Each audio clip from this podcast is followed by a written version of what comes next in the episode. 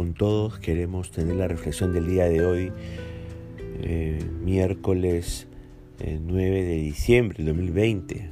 Vamos a estar reflexionando en el Salmo 129 y hemos titulado a este Salmo Cuando tu enemigo te hace sufrir. Este salmo tiene que ver precisamente con los enemigos del pueblo de Israel. Muestra el sufrimiento que causaron al pueblo y la sanción que Dios les ha impuesto. Enfoquemos entonces nuestra atención sobre el sufrimiento que los enemigos causaron al pueblo de Israel. El Salmo 129, verso 1 al 3 va a decir, mucho me han angustiado desde mi juventud. Puede decir ahora Israel, mucho me han angustiado desde mi juventud, mas no prevalecieron contra mí.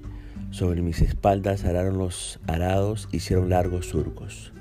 La nación de Israel se presenta en este salmo como si fuera una persona, una persona que da testimonio de una amarga experiencia que lo vivió desde su juventud.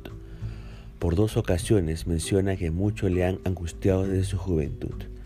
La juventud de la nación de Israel transcurrió bajo el dominio de los egipcios. Más tarde la nación de Israel fue dominada por varios pueblos durante la época de los jueces Posteriormente, quizás en la edad adulta, Israel se vio sometida bajo el poder asirio, después bajo el poder babilónico y después bajo el poder medo-persa. A decir verdad, durante este tiempo fueron más bien esporádicos los tiempos que Israel gozó de alguna libertad. Mirando hacia atrás en la historia, Israel por tanto puede decir, mucho me han angustiado desde mi juventud. Pero sabe una cosa, a pesar de haber sido angustiada grandemente desde su juventud en manos de sus enemigos, Israel jamás sucumbió en manos de ellos. Israel pudo decir, por tanto, mas no prevalecieron contra mí. Los enemigos de Israel no fueron personas consideradas y amables. Todo lo contrario. El texto dice que los enemigos fueron tan crueles que trataron a Israel como si fuera un campo listo para ser arado un campo listo para, para introducir la afilada herramienta que abre largos y profundos surcos. Eso es lo que vivió Israel desde su juventud. Al contemplar todo el sufrimiento que los enemigos causaron en el pueblo de Dios, la pregunta obligada es, ¿dónde estaba Dios mientras su pueblo estaba en agonía, mientras los enemigos abrían profundos surcos en sus espaldas? Quizás algunos habrán llegado a pensar que Dios eh, se había olvidado de su pueblo. Nada más lejos de la verdad. Noten lo que dice la primera parte del Salmo 129, verso 4. Jehová es justo. Así es. Si Israel tuvo que sufrir mucho en manos de sus enemigos, es porque Jehová tenía un propósito. Los enemigos fueron quienes abrieron largos surcos en las espaldas de Israel, pero quien estaba detrás de todo es Dios quien estaba preparando a su pueblo para que sea productivo. Así como un labrador abre con el arado largos y profundos surcos en el endurecido campo, para luego arrojar en ellos la preciosa semilla, esperando que produzca una cosecha abundante, Dios también como hábil labrador permite que los enemigos abran largos y profundos surcos para luego arrojar en ellos la semilla que producirá una cosecha abundante. Le pregunto en esta hora, ¿está usted sufriendo mucho en manos de sus enemigos? ¿Siente que sus enemigos le han pisoteado como si usted fuera tierra y no contentos con esto le han abierto profundo y largos surcos por los cuales usted se siente desangrar? No se desespere. Si usted está confiado en Dios, usted debe saber que Dios es justo.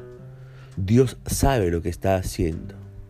Dios está preparando la tierra, que es su vida, para arrojar en ella la preciosa semilla que producirá un fruto abundante. Por supuesto que es doloroso sufrir tanto en manos de los enemigos, pero no debemos concentrarnos solo en el sufrimiento temporal. Recordemos que este sufrimiento es como la semilla que producirá una cosecha abundante más adelante. Pongamos la mirada en esa cosecha abundante para poder hallar gozo en medio del dolor. Hemos considerado el sufrimiento que los enemigos causaron al pueblo de Israel. Pero recuerde que Dios es justo. Es natural, por tanto, que el Salmo contenga la sanción que Dios impone a los enemigos del pueblo de Israel. Es algo muy serio atentar contra el pueblo de Dios o contra las cosas que pertenecen a Dios. Esto fue así en el pasado, es así en el presente y será así en el futuro. Cuidado, ¿ah? Cuidado con atacar al pueblo de Dios o con atentar contra algo que es de propiedad de Dios. Veamos pues la sanción que Dios impone a los enemigos del pueblo de Israel en los versículos 4 al 8 de este Salmo 129. Cortó las coyundas de los impíos, serán avergonzados y vueltos atrás todos los que aborrecen a Sión.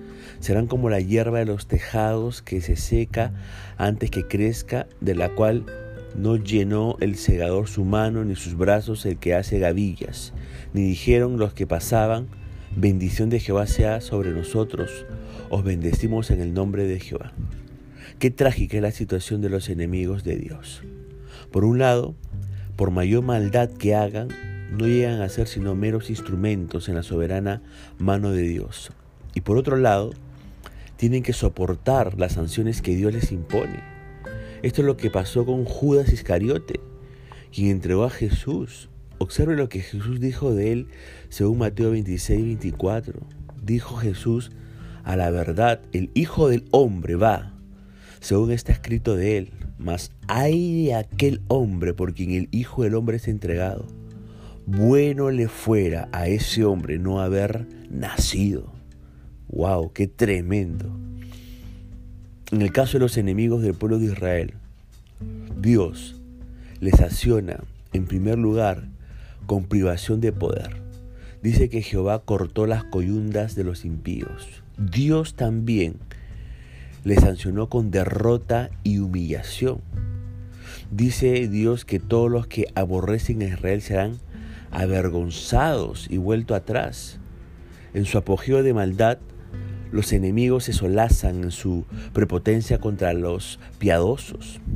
Hacen todo lo que quieran con ellos.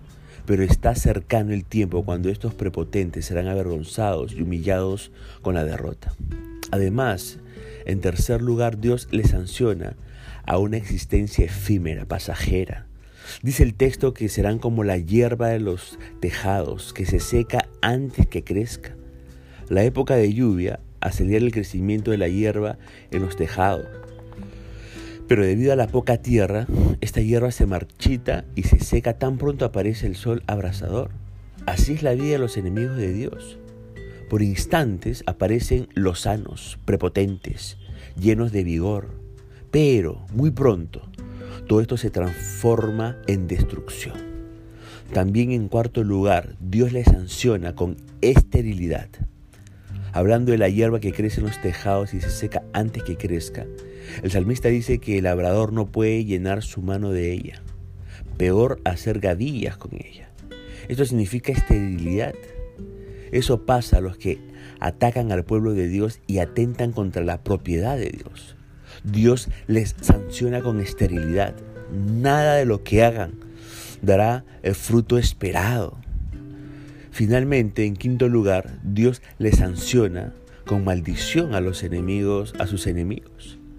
Por eso es que los que pasaban eh, por cerca de ellos no podían jamás bendecir, bendición de Jehová sea sobre vosotros, os bendecimos en el nombre de Jehová.